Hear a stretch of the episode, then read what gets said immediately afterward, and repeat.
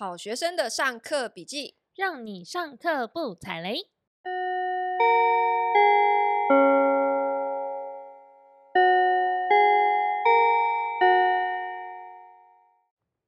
大家好，我是麻瓜 Toddy。大家好，我是麻太。好，今天来一则国际新闻快报。哎，各国主要央行呢陆续做出了利率的决策。欧洲央行呢在九月八日呢宣布升息三码，并且预告会持续不断的继续升息。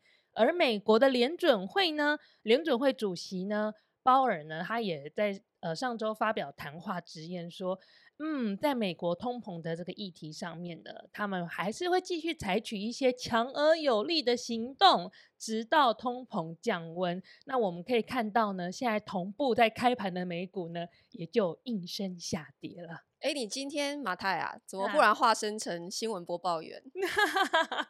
因为我们今天要讨论非常严肃的主题。对啊，怎么开场变成国际新闻快报？没错啦。好，你刚刚聊到的是美国现在准备要继续升息的，嗯、对不对？嗯，那我们身在台湾，关心一下，现在台湾呢？台湾会怎么样？好，央行总裁杨金龙呢？他说，他最近演讲的时候，其实有说到说，诶，呃，大家都很关心这个升息的议题。那不过呢，台湾跟美国的经济特质相当的不同，货币政策呢也不太一样，因此的台湾是作为一个呃贸易依赖度很高的一个。一个经济体，我们的货币政策呢，必须要考虑相对的稳定性。因此，呃，即使台湾的通膨压力不像欧美那样子的严重，不过呢，央行也表示，呃，台湾的货币政策会走自己的路。那市场还是预期说，央行下半年会维持缓步升息的这个步调，以每一季升息半码这样子的频率呢。来进行升息。我们今年到目前为止是升了一码半，对，一点五码，对。然后是有扬言说年底之前还会再升，对，Okay. 应该还至少可能会再升个半码到一码左右，这是目前市场的预估。嗯嗯嗯，所以台湾不会升的这么多，不会像美国，美国一次就升三码嘛。然后有人是预言说今年可能最多会升到十二码。不过呢，我们的确进入了升息循环。Which 我们非常的陌生，因为我们这一辈子都生活 在那个低利率的这个世界里，嗯、对啊，对升息感到非常的陌生。早二十年前，我们爸爸妈妈那一代买房子的时候，那个利息都是八趴十趴的。对，所以这是为什么我前几年在印度，银、嗯、行跟我报价十二趴的那个利息，我整个傻眼。我想说十二趴，我听错吗？那其实就是二三十年前的我们。对，就是一个经济发展的。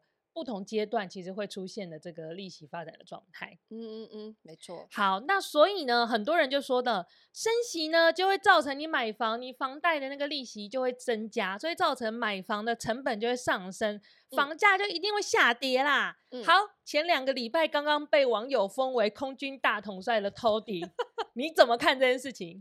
我我为什么会变空军大统帅、啊？我不知道啊。你只要一旦说市场不会再涨了，就会有人说你是空军。先 劝大家，这个 moment，this moment，拜托你 hold 一下好不好？可以稍微再观察一下。所以我是短空长多，好不好？我没有要一直当空军，我比较喜欢在陆地上的感觉，好不好？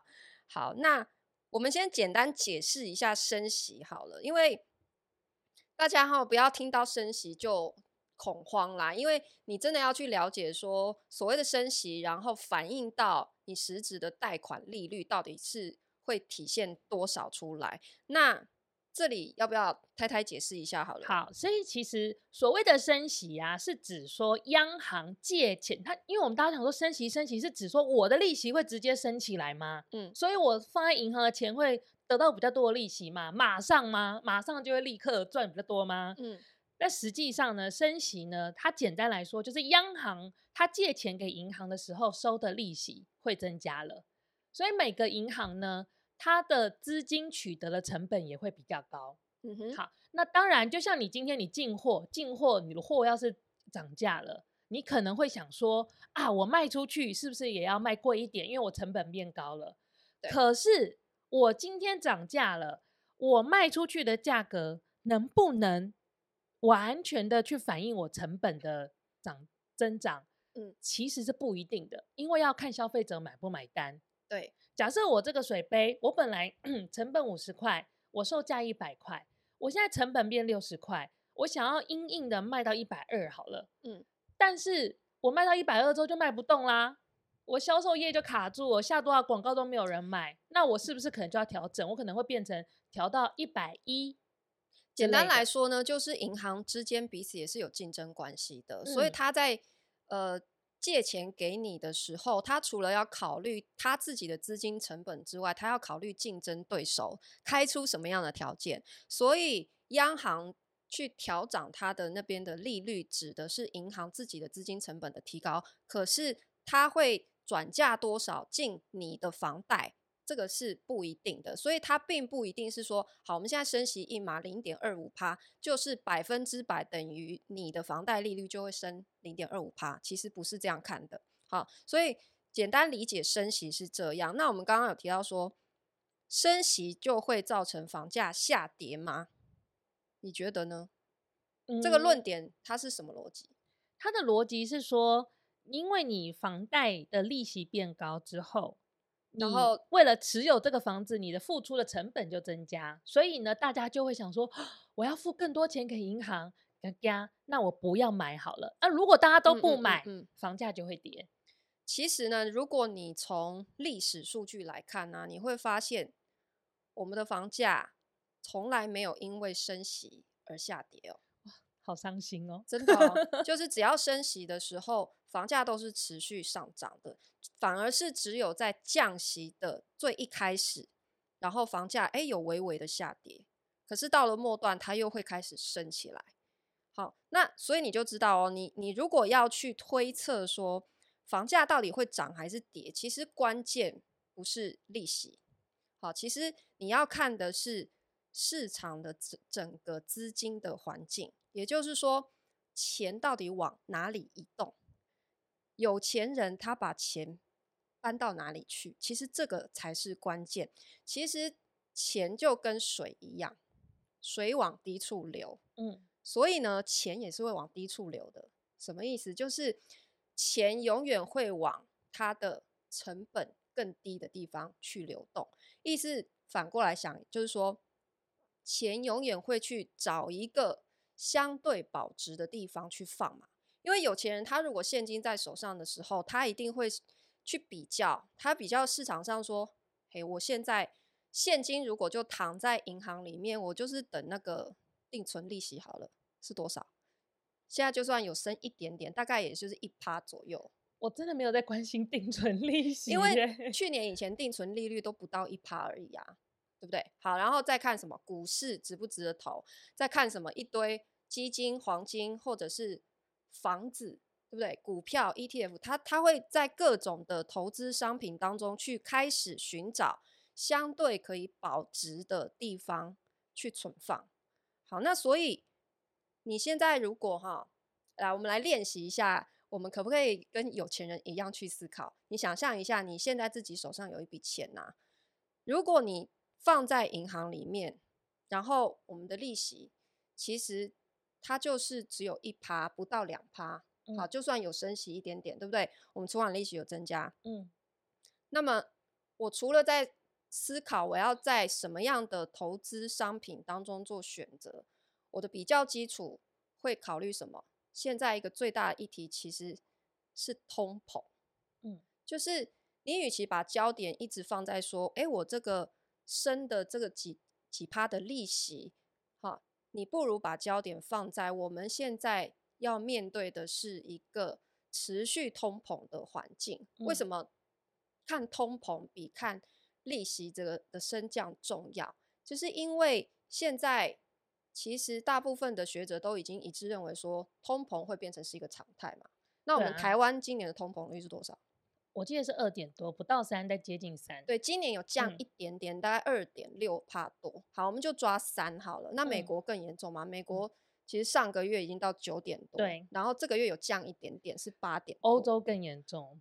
所以台湾其实相较很多其他地方国家，因为我们的经济体质在可能也因为过去几年我们的防疫其实算做的不错，嗯，所以我们的经济体质不算太差，嗯。我们的通膨也就没有像其他国家这么的严重。好，所以跟我们的房价涨幅比起来，我们的房子非常的抗通膨。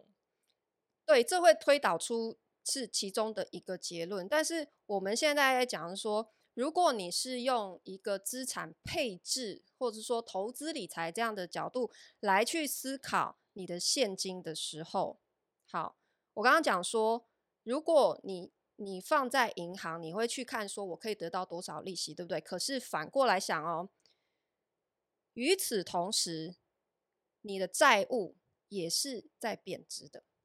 对不对？就是说，你今天一样一百块钱，你如果一直现金放在那边不动，通膨三趴的意思就是说，到了明年，我的一百块实质购买力是变多少？九十七块而已，对不对？对，对，这就代表我们的钱会贬值。好，可是这也反过来意思就是说，你的债务也会跟着贬值。所以呢，如果你的债务你现在好，假设你跟银行借一千万房贷，好，那我不还，嗯，通膨三趴的意思是不是就是等到明年，我的这笔一千万的债务，实质上是我只有欠九百七十万了，因为它贬值三趴了，虽然账面数字上还是一千万，数字上是一样的，可是你的这个账务的实值，嗯，它的。这个币值是变小的，这样子大家有理解吗？所以，如果是你，你有想通这件事情啊，你就会发现，我们从投资理财的角度来看啊，你在看房贷或者是你手上有的现金，你怎么样把资金利用最大化？就是呢，面对贷款，你不要还本金，你能不还就不要还，你要把钱留在手上，因为。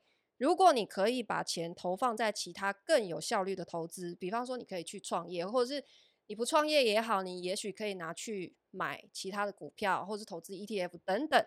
只要这个投资它的投报率是第一个足以抵消你的借款成本，然后再来又可以对抗通膨。然后举例来讲，大部分人都会认同说，你把钱拿去买 ETF，是不是基本上年投报率五趴是没有问题的？哦，今年很难讲，很难讲。好，可是就长线来看，普遍人家都会认为基本上是可以达到，甚至更高，对不对？那如果你有办法把钱存放到一个年投报五趴以上的地方，是不是基本上第一个你的借贷成本可能在两趴以内？第一个先抵消嘛，你还有三趴的就赚头，对不对？这叫利差嘛。可是这三趴可能又会拿去抵消通膨嘛，所以就算你把钱投到只有五趴的地方，它可能只是保本，只是抵消那个通膨而已。但在现在来说，保本其实就是一件很不容易的事情了。对，可以这么说。不过，其实这个思路是非常反直觉的，因为你现在，如果你此刻去 Google 上面输入了“升息房市”或者“升息买房”，嗯，所有的专家都会建议你说，因为要升息了，你的利息成本会变多。因此，而且他们都会算一笔账哦，说你看升息多少啊，二十年之后你的利息就会变多多少啊，因为他把二十年的数字加起来就变得很大一笔数字，然后就会吓到，对，然后就吓到，然后就会想说，哦，那我是不是不要借那么多钱？然后房市专家也会跟你说，对，所以这个时候呢，你要尽快把钱先还一还，不要欠银行这么多钱，什么什么的，嗯、然后你的现金流就会更健康。对，所以非常的反直觉。所以刚刚是从。投资理财的理性角度来去来去讲这件事情，就是说我们在讲什么叫做资金的利用率嘛。嗯，好，那所以如果你是以投资的角度来看待一个房产的时候，那么你应该要思考，就是我刚刚提的，你要有效对抗通膨的办法，就是我钱越延迟还，代表我欠越少哦，这样的观念。所以你如果能够申请到四十年的房贷，你没有理由三十年，知道吗？你可以三十年，你就不要二十年。嗯，宽限期如果可以三年，为什么你要放弃它？对，再来是你一定要善用你的宽限期，嗯，你可以不停的延长，就是不停的延长。但是我刚刚讲的这些前提，就是说你省下来这手头这些钱，你是要拿去做更有效的利用，也不是说你省下来钱就全部拿去花光光。好，那这样子你一样就是负债只是越来越高。可是刚刚你提到一点没有错。作为一间单纯的自住房，我们今天不是说啊，我要以投资怎么样的角度来看待这个房子的时候，没错。等到我们年纪越大，我们会担心说，我没有主动收入了，我是不是会没有办法再负担这样子的房贷？所以我应该趁年轻越早还掉越好。我也认同。好，那所以像我们现在自己的安排也是这样，嗯、就是在我们呃名下拥有的房子里面，其实。我们现在也挑中了一间是作为可能将来以后我们会自己住的房子。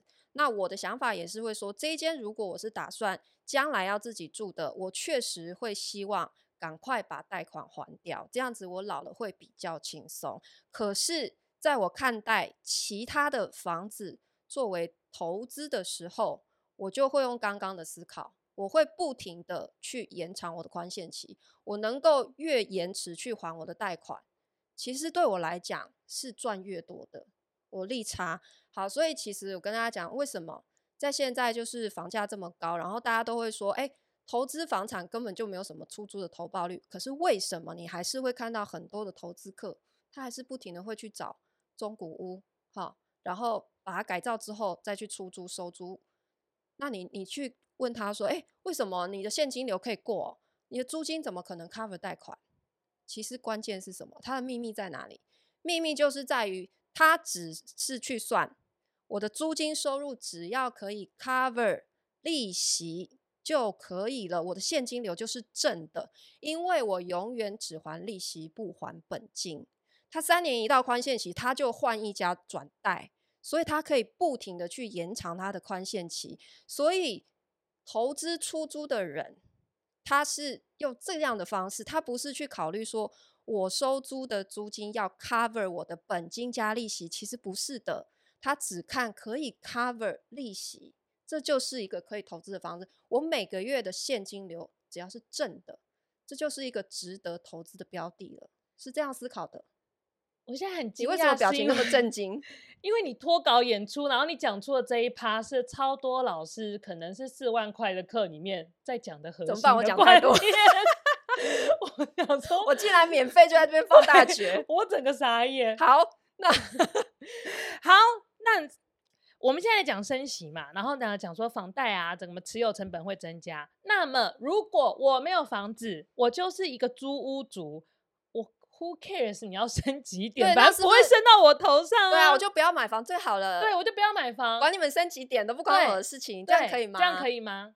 反正我们要投资啊，我没什么钱投资。等下是你问我还是我问你？我问你啊，因为你刚刚就是刚讲了，老师刚刚讲了一个那个，我们就讲一个非常简单的道理。今天如果你是屋主的话，当你手上的房子哈。利息升高的时候，然后你这间房子是租人的，你你一定会做什么事情？你会转嫁你的成本。你不要说这是房东无良还是什么，我告诉大家这是 nature，嗯，这是非常天生的事情。所以没有买房子的人，你真的不要太开心，因为你没有房贷，可是你的租金成本一定会不停的提升的。其实今年就蛮有感的。今年对于租金涨租这件事情就很有感，而且再加上租金补贴，再加上租金租金补贴怎么了？就是因为有租金补贴，房东就更名正言顺的涨啊。他会跟你说，反正你可以去申请啊。我涨了这些，你又没差。你想啊，就是对于房东来讲，他如果因为升息，他的呃房贷的成本。提高，maybe 我们讲极端一点，升四码是多少？一趴好了。可是反映到租金的时候，他一次给你升多少？他只会升一趴吗？不可能的，都是十趴 起跳，十趴、二十趴、三十趴再起跳的。所以我觉得哈，就是今天如果你是作为一个还没有买房的小资主哈，确实我之前的 podcast 也有提到，就是你确实应该。为现在发生的通膨感到些微的焦虑，不要过度焦虑。可是我觉得些微的焦虑是必要的，因为这样子的焦虑会转化成你的动力。嗯，你必须积极的做出一些手段，去想办法增加你的收入，如果你的收入没有一直去提升的话，你的实质所得就是不停的在下降，都是被通膨吃掉，这是非常可怕的事情。所以你不要认为说，因为房价不停的上涨，但是那我就不要买房好了，但我就不要管这些事情，我把耳朵。而且升息跟少子化，房价一定会跌。我我二十年后再来买。对，我就是坐等房价崩跌。可是你在这个过程当中，你付出的代价是每年十趴、二十趴不停的房租上涨。所以你负担的成本其实是更高的，对啊。所以我虽然在讲说，就是我们现在这个时间点，你不用急着买房，可是我不认为说你你这辈子都不要买房，因为我还是会认为买房对于我们自己的整个理财规划，它是一个确实是相对比较保本的一个资产配置的方式，对啊。我是鼓励大家你。这辈子你是至少要拥有一间房子的，嗯、而且对于你之之后的财务会非常有帮助。特别是当你如果你是有一天你要创业的时候，你就会发现你太需要一间房子了。为什么？因为只有拥有一间房子，你才会最容易用最便宜的资金成本去跟银行借到钱呐、啊。各位，这也是你的亲身经历呀、啊。对呀，对呀，哈。好，那以上呢，我们在讲就是个人怎么样用投资理财的角度去，还有呃去看待升息这件事情，好，还有怎么样去对抗通膨的观念呢？好，其实，在最近淡如姐的新书呢，来我手上这一本《人生实用商学院》，富有是一种选择，里面呢，其实不约而同，淡如姐也都有提到，嗯，我的观点其实基本上是跟她一致的。好，那但是为什么？这本书又不是我写，我为什么特别要推呢？是因为呢，上个礼拜中秋节，我就在家才开始看淡如姐这本书，然后我随便一翻，就忽然惊见我的名字竟然出现 在他的书里面，我傻眼，然后我再认真仔细看了一下，原来呢，它里面专门有一篇就是提到我，我怎么样不买房。当房东，所以他这边有一篇专门写不买房 如何当房东收租金。哎，我真的很惊讶，就是书呢？因为今天也许有一些新朋友哈，那我就老王卖瓜一下，为什么淡如姐会在她的新书里面特别提到我？是因为呢，我去年出版了我的这一本书，叫做《不买房当房东》哈，在讲的就是怎么样在不买房的情况之下也可以。用房地产帮你赚进现金流，这本书在讲的是这个。那因为去年我上了淡如姐的 Podcast 节目，然后我真的没有想到，就是后来淡如姐就把我写进了她这本书，嗯、而且我翻完这本书，没有其他人篇幅比我更多哎、欸，他用了一整篇写我，我真的是受宠若惊。这是什么迷妹的心情、啊？你知道这种感觉，就像是你你默默写了很多年的歌，然后今天终于。偶像把你的歌挑出来唱了，而且还是收录在白金唱片那一种，所以觉得非常开心。好，这是插播，插播跟大家题外话讲一下哈。好，好，大学新生的入学率。等一下，在我们进入少子化之前，其实我们刚刚有漏了一拍哦，嗯、就是说你刚刚有提到，比起升息，我刚刚讲说我们更要关注的是通膨之外，其实我认为你还要更应该关心的是房价。房价的问题其实是比利率的。那我刚刚那一段要不要剪掉啊？没关系，我们后面再剪。对，我意思就是刚刚那段要剪掉，我等一下再重来一次。好，那如果通膨是常态，现金不停的贬值，对不对？现金会不停贬值。嗯。那为什么我们会说买房子可能是相对保值的一项投资？因为呢，如果你把时间轴拉到二十年、三十年，甚至是四十年，哈，你会发现我们的房价永远都是比过去要高的。我这边可以给大家看一张图，哈，就是从两千年以来，我们台湾整个的房市走势，哈，我们直播的朋友这边可以简单的看到，你大概看一下那个曲线就可以了。然后呢，它就是从两千年。到去年二零二一年，哈，好，只是要秀给大家看一下说，说你会发现，其实虽然呢，线一直涨啦，对，还有就是说，当我们讲房价跌的时候，我们不管讲房价会涨还是会跌，你一定要把你的时间轴也放进去一起讲。你现在在讲的是三年之内、五年之内，还是十年，还是三十年的时间轴在讲涨跌？因为不同的时空背景，这个意义都是不一样的。你如果是在呃，可能二零一四年那个时候是我们上一个循环的一个房价高点，嗯、然后你说，哎，现在来到了历史高点，可是现在二零二二年，你再回顾过去，它又不是现在的高点。呃，可是应该说二零一四年的那个高点，呃，到了二零一六年有一波很大的下跌嘛？对，二零一四高点之后，它到了二零一六。它有一个很明显的下跌，但是其实我们现在回去看当时二零一四年的高点，某一些地区其实早就涨过了二零一四年。然后你看这些区呃，哎，看这个曲线哈，你会发现说当中它有一些小小的下降，然后又往上小小的下降，所以这一些在图表上面小小的下降，往往就是我们在可能。这一年的某一个时间点，我们在讲说，现在房价准备要开始松动，所以今年也许是一个入场的时间点，嗯、就是图上面这个开始往下的时间点。但是，即使是在某一个这样相对短的时间段里面下跌，你从整个二三十年的时间轴来看，它还是永远比上一个周期的高点还要更高。我我想要做一个小小的提醒，嗯，这个是一个趋势没有错，但是在某一些地区很明显，尤其是蛋白区或者是乡村区等等的，它二零二一年的这一次的上涨，其实才刚刚涨到了二零一四年的高点，包括我们前一阵子去看的那个。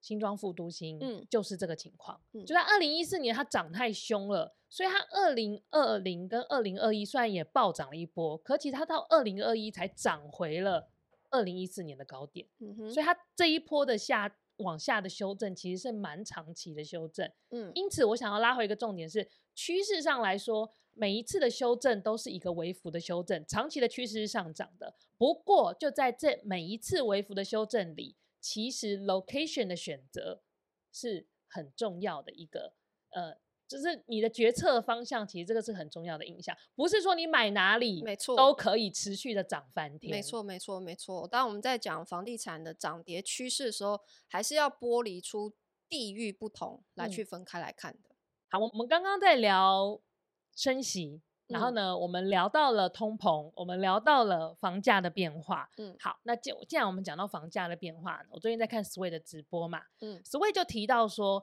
台湾啊已经正式的进入少子化的社会了。大家看一下今年大学新生的入学的状况，以前我们都是在讲那一些什么倒数的大学啊，招不到新生什么的。今年没了，今年哈什么淡大文化这些老牌的私立学校，已经有很多的系所也都是招生没有招满哦，嗯、然后的就是出缺的状况非常的严重。哈，你看哈这一些呃，不管像文化很明显，淡大也很明显，附近有超多的包租公都在那边出租套房，他们全部都套牢了。所以 房价有在模仿他的语气吗？是没有，不知道为什么上升，房价一定会大跌，因为根本就没有人去租这些房子啊。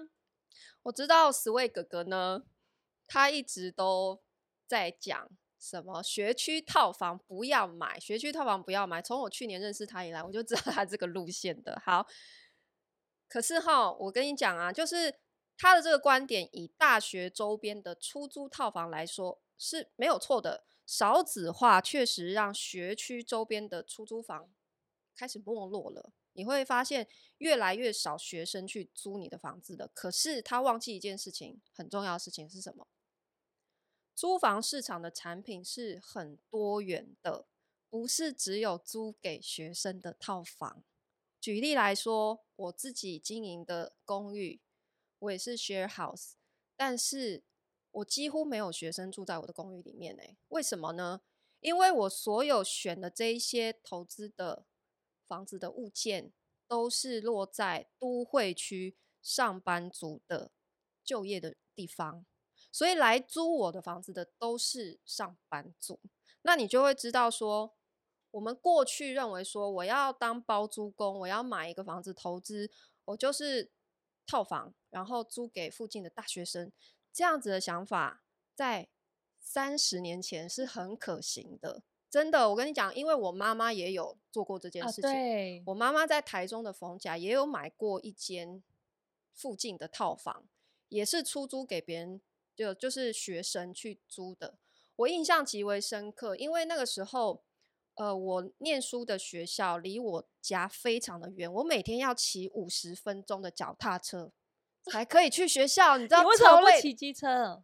我后来就骑机车，我后来未满十八岁我就骑机车，而且教官都知道，睁一只眼闭一只眼。因为五十分钟真的太远了啦。对，但因为我书念的不错，所以教官都不为难我。这样好，反正可以考第一名就好。这样好，然后呢，后来有一段时间我我就说真的太累了，然后我妈就说好，不然那你就去住那个我我买那个逢甲那间套房嘛，你累了就去住那里好了，嗯、就不要每天回家太辛苦了。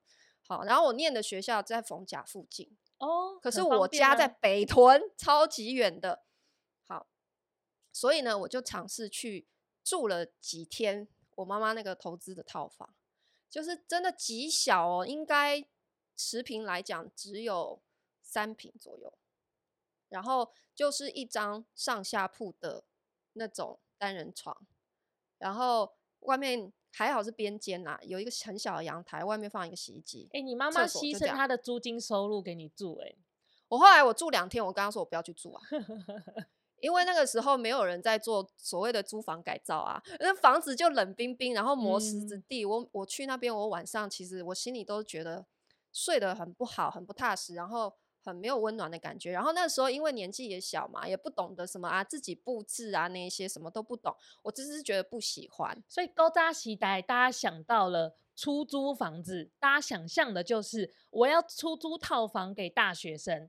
对，没错。所以那个时候我妈妈我不住嘛，她就真的就好吧，那她就出租。那个时候的租金大概一个月就是四五千块，但实际上现在的租房市场已经完全不一样了。然后我妈妈那个房子确实，她后来就是面临了少子化的冲击啊，就开始哎、嗯，怎么都租不掉了，就没有人要租了嘛，嗯，所以就一直空，一直空。后来我妈妈就把它卖掉了。所以这个是少子化对租房市场的冲击是真的喽。所以我刚刚一开始讲，我是认同 Sway 在学区房这样子的观点，但是你要注意的就是，第一个是租房产品的多元性。如果今天学区套房走不通，你有没有别的路可以走？我刚刚已经举例了，我自己做的模式，就是因为我不做学区的套房嘛，我不做学生的出租房，所以我没有这样子的问题。少子化对我来讲没有影响啊。其实这个思考的单一性啊，就很像齁。哎，这几年不是蛋黄酥很红吗？大家应该过去这几天都都有吃了一些蛋黄酥啊。有一天呢，这个市场呢，就是发生了一些灾难，导致呢什么鸡蛋啊、鸭蛋啊，所有的蛋黄全部你都买不到了。嗯，然后你就看到有人说，痛，气候变迁导致少蛋化，市场再也买不到咸鸭蛋。台湾再也没有月饼可以吃，少蛋花，少蛋花导致大家没有月饼吃。对，然后这个时候你就会看到绿豆碰、咖喱酥，然后凤梨酥，他在你身后，他非常的生气，他想说什么叫做没有月饼可以吃？难道我不是月饼吗？没错，就是认为少子化会影响全盘大局，大概就是这个思路。嗯，所以它是一个非常单一的线性思考，然后他没有。呃，考虑到整个市场的多元性啦，我是这样认为的哈。好，那所以我们在讲说这样子的线性思维，他会认为直觉认为说少子化，所以我们对于住房，因为我们刚刚讲的是租房市场，好，那对于就是买房市场呢，是不是需求会减少？所以房价应该要崩跌啊。嗯，所以他的思考是说。房子的数量呢，就是等于人口的数量嘛。嗯，好，所以当人口逐渐下降的时候啊，反正一家人只需要一间房子。对，因此只要人变少，房子的需求就变少。嗯，好，好。第二个呢，是他认为呢，不管房子的新旧，今天一间五十岁的房子跟一间刚刚盖好的房子都是房子，嗯，所以今天市场上不管即使百分之五十以上都是五十岁的房子，山上海边那些跟废墟一样的房子也是房子，都是房子，对。然后呢，在城市里的是房子，在呃一个没落的小镇里的房子也都是房子，嗯、那么。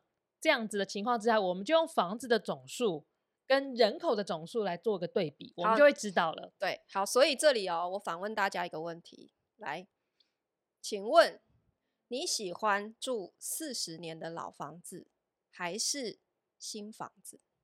我们先不考虑预算的话，你会选哪一个？我很怕有人跟我说四十年老房子很有味道，欸，哎。芭蕾好，我们就是抽离这一种极端的极端的案例，对不对？嗯、我想大部分的人的答案应该都是：我可以住新的房子，我我为什么要住老的房子？因为老的房子你要面对的就是永远修不完的漏水问题嘛。老的房子你要面临就是不停的去修缮、去维护它的问题，所以人会老，房子也会老，对不对？那。我们很多时候是不会一辈子都住在同一间房子里的。嗯，我们跟我们的爸爸妈妈很不一样。我们像我爸爸妈妈真的是一辈子住在同一间房子里。嗯，可是像我就是出社会之后已经不知道搬过几次家了。嗯哼，对啊，那所以我们人一辈子哈，你至少会经历一到两次的换房啊。你也真的不要想说，我买这间房子我要住一辈子。其实。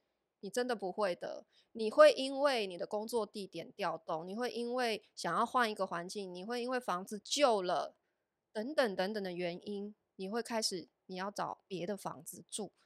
所以，大部分的人是会一直想要换比较新的房子的。嗯。那你看哦，像我们之前在台东有买一个小透天，对不对？嗯。好，那。有很多房子，它就是真的破败跟废墟一样啊。对，那这是这些房子，你如果只从数字上面看，确实它是会被列入房房屋的供给之一，没有错。嗯，对不对？可是它能住吗？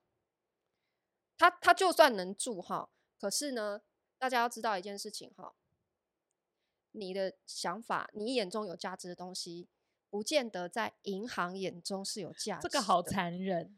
对。其实这个我之前也有分享过，我买台东透天碰到的情况，在我眼中，我的那个对着海的透天，海景无价哎，可是银行会这样想吗？银行会认为说啊，你就乡下地方的房子啊，嗯，所以它的估价就是会比其他城市里面的房子要低。哈，好，那所以银行在估价的时候，它愿意放多少的贷款成数给你，除了地点之外，他还会看房子建物本身的耐用年限。在银行眼中，房子堪用的年限上限就是五十年哦。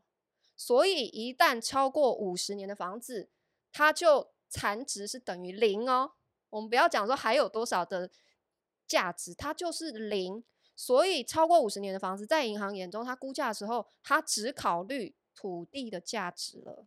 所以，作为一个居住商品，其实这一类的房子，它是没有价值的。它没有价值，它的贷款成数会非常的低。那如果你不是透天型，你的土地持分又低，比方说你是大楼，你是公寓的话，你土地持分不够高，很多银行甚至是根本不会放贷的。所以在数据上，我们会看到这些房子是存在在市场上，可实际上。它在房地产的供需市场里，它是不被考虑的一个部分。对，也就是说，越老的房子，它基本上呢，已经不能是被为不能被列为市场的供给之一了。它不是真正的供给，因为你想啊，今天一个房子如果估不到价，贷不到钱，那没有人要买，谁要买？全现金要跟你买，哎，这种人指头数得出来有几个？那没有人要买的房子，那。它就等于就是没有价值了嘛。嗯，好，那所以我们现在台湾，你知道有多少房子是超过四十年的吗？来，我再给大家看一个图。我觉得一个惊数量应该很惊人。我们就讲一个最简单的，你你不要管，你先不管到底数字是多少好了，你就看这张图。这个图的意思就是说，来，我们蓝色一路往下的，好，这个呢是二十年以内的房子，屋龄二十年以内的。好，然后红色一路往上的比例越来越高呢，是四十年以上的房子。所以我以为我们盖了这么多新房子，但实际上。供不应求，实际上二十年为为什么我们要讲它数据要用二十年以内房子去抓？因为二十年以内的房子才是市场主流交易的常态，这就是我们刚刚去解释为什么嘛。就算是你，你也不太想要住二十年以上比较旧的房子啊，对不对？嗯。所以大部分人在换屋的选择，他会选择屋龄比较轻的二十年以内的。好，所以这个图告诉你的是什么？它在二零一九年就出现了死亡交叉。这个死亡交叉的意思就是说。